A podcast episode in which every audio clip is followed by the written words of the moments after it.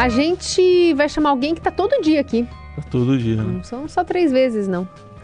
Pedro Venceslau, bom dia. Bom dia a todos. Eu estava ouvindo o comentário de vocês e pensei naquele filme 50 Tons de Cinza, né? Quarta-feira de cinza, quinta-feira de cinza. Fica, fica fácil, né? fica fácil. Três dias é, é coisa boa. Pedro, hoje o Estadão traz como destaque de capa o MST invadindo área produtiva e o agro em alerta para um estímulo à polarização ideológica.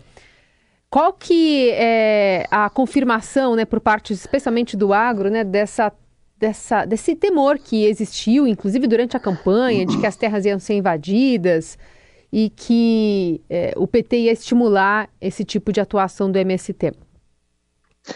É, o, teve uma entrevista que está divulgada no próprio Estadão de hoje, do ex-governador Paulo Artung, que é uma espécie de representante, de oráculo do chamado Centro Democrático, ou seja, dessa frente ampla que se uniu em torno do Lula. E ele faz uma crítica muito contundente à invasão é, do MST, essa ocupação que aconteceu na Bahia, por dizer que isso causa insegurança jurídica no campo porque não foi uma fazenda, um ter, uma terra improdutiva, né? Eles ocuparam é, 1.700 pessoas e é, três fazendas de eucalipto da Suzano, papel e celulose. Para a maioria dessas pessoas mulheres. Foi uma, uma invasão feita com uma alusão ao 8 de março, que é o Dia Internacional das Mulheres, né? É, na campanha presidencial, quando havia ainda um grande risco de, de o Lula perder a eleição, ele dizia que não haveria, que não teria invasão de terra e, e fazia isso com uma referência à boa relação dele com é, o, do PT e do Lula com o MST.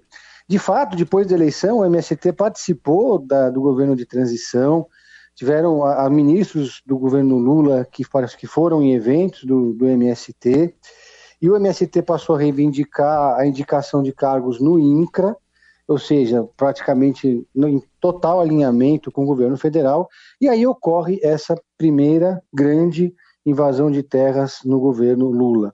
Para vocês terem uma ideia dos números, né, durante os quatro anos de governo Bolsonaro, não houve nenhuma invasão de terra. Né? Durante os governo, o governo Temer, o breve, foram 27 invasões em um ano. Durante o governo Dilma foram 162 em média por ano. E nos governos Lula 1 e 2 foram 246 invasões por ano, contra 305 invasões no governo Fernando Henrique Cardoso. Quer dizer, o MST agora, durante o governo, nesse início de governo Lula, já não tem nem dois meses ainda, mal completou dois meses, já se sentiu confortável para fazer essa invasão na Bahia, que é um estado também governado pelo PT. Eu tentei ontem insistentemente falar com o ministro Paulo Teixeira, que cuida da questão agrária, não conseguiu. Paulo Teixeira, que foi indicado ali pela esquerda do PT, mantém relações próximas, muito próximas mesmo ao MST, já visitou é, assentamentos do MST no cargo de ministro e agora tem uma saia justa pela frente para tratar desse assunto, né, Heisen e Carol. Muito bem, vamos acompanhar para ver se ocorreram outras invasões, mas é, noticiário completo está lá no portal do Estadão. O, o, Pedro, a gente tem falado aqui no pacote de parcerias público-privadas do governo de São Paulo, tem muita obra envolvida, é, projeto de trem de São Paulo para Campinas, mas tem uma aqui que chama atenção, Centro Internacional de Cultura da, uh, da diversidade do casarão Franco Melo, que fica lá na Paulista. É, como é que os bolsonaristas raiz reagem a isso? Pois é, foi uma surpresa muito grande. A gente noticiou isso em primeira mão é, ontem no Estadão. É, essa iniciativa do governo Tarcísio de Freitas, né?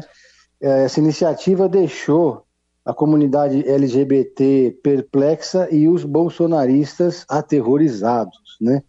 Porque ninguém esperava.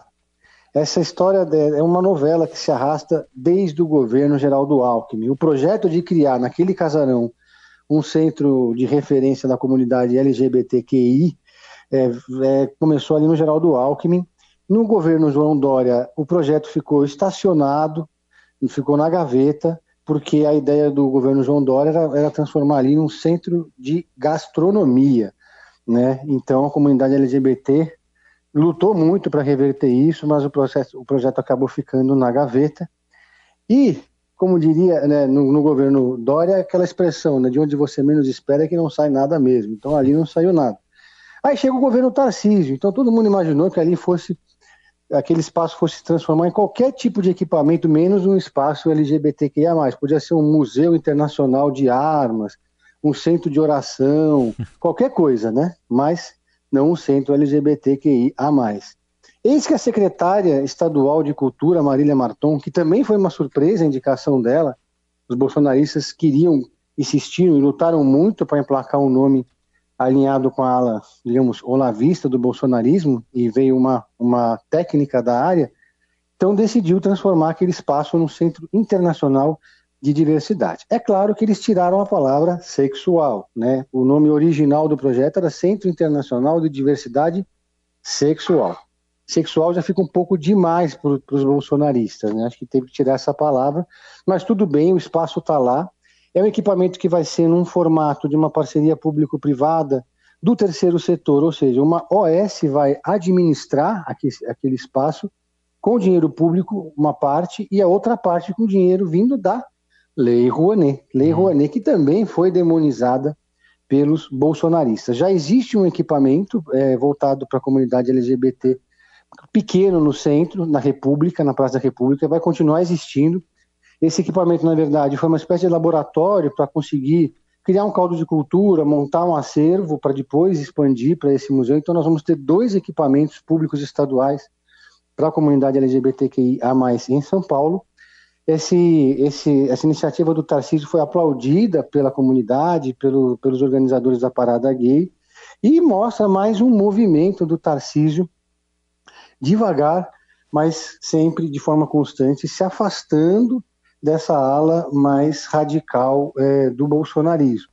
Eles não querem fazer muito barulho em torno disso, eles, têm, eles temem, claro, há um receio da reação. O próprio Eduardo Bolsonaro já criticou a, a ideia do projeto, antes dele sair do papel, de criar um centro LGBTQIA+, lá, mas isso mostra a independência do setor de cultura aqui em São Paulo. O Tarcísio não modificou os planos de fomento da pasta da cultura que existem, são vários projetos de fomento independentes, com comitês que julgam os projetos, ou seja, não há nenhum tipo de direcionamento ideológico, de filtro, como aconteceu no governo Bolsonaro na área da cultura, onde foram aprovados projetos de arte sacra, por exemplo. Então, é, a área, o setor cultural, audiovisual, está todo mundo contente e surpreso né, com esse governo do Tarcísio de Freitas. Heisen, Carol. Uhum.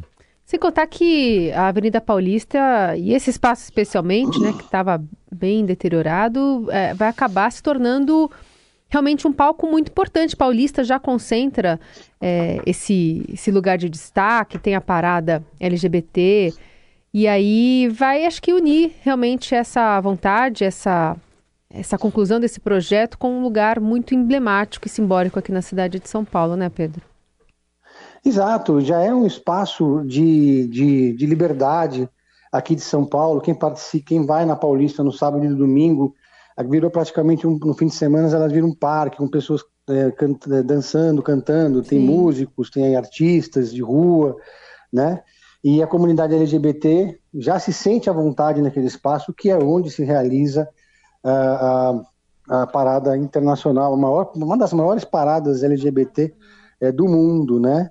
Então, é, essa, esse, esse espaço se tornou, vai se tornar mais um espaço de referência de, de para população em geral, né, para ter contato e para conhecer e, e para saber também uh, quais são as, as, apresentações que vão acontecer, exposições, né? Uhum. E agora o desafio é encontrar uma, uma organização social para administrar o espaço, montar um acervo interessante, permanente, outro acervo que pode mudar com o tempo, porque é um equipamento que vai ser uma marca do uhum. estado de São Paulo e, surpreendentemente, é, num governo que de direita, né? Sim. Quer dizer, o PSDB ficou 28 anos no poder e não conseguiu tirar esse projeto do papel. E agora, em menos de dois meses, o Tarcísio de Freitas foi lá e, pra, para o pesadelo dos bolsonaristas, uma canetada, colocou, incluiu no projeto de PPPs esse equipamento para o Estado. Boa. Para além da questão de ser uma, um ganho histórico ali para a região dos únicos, um dos poucos palacetes ainda que estão lá na é. Avenida Paulista, né, da, da época de dos 19... Barões de Café. 1905, estava vendo aqui a construção. Pois é. 50 tons de cinza que a gente está ouvindo? A trilha. para não, só, só para não perder de vista, né? Porque quando o Pedro falou aí dos senadores, o 50 tons de cinza trata de sadomasoquismo. Não é isso? É isso. Pois é. É isso. Os assuntos se não, cruzam. Eu queria só mais uma coisa sobre essa questão dos senadores, que eu estava ouvindo o debate de é, vocês, é, é. dizendo que hoje é possível fazer reuniões virtuais, etc e tal. Gente, é. É, essa não, isso daí vai contra a ideia de ter um parlamento como a tribuna. A ideia do parlamento é que as pessoas se encontrem, isso. discursem, um olhando no olho do outro, é. que haja essa convivência política entre os antagônicos. Então não adianta achar que vai resolver é, política por Zoom, porque só facilita a manobra é, de, de colégio de líderes. Senado, Congresso, Câmara é lugar de se encontrar olho no olho, não tem esse papo não. Isso aí. É isso. Muito bem, esse é Pedro Venceslau, volta amanhã aqui ao Jornal Eldorado. Obrigada, viu, Pedro? Obrigado, valeu, Raíssa e Carol. Um abraço a todos.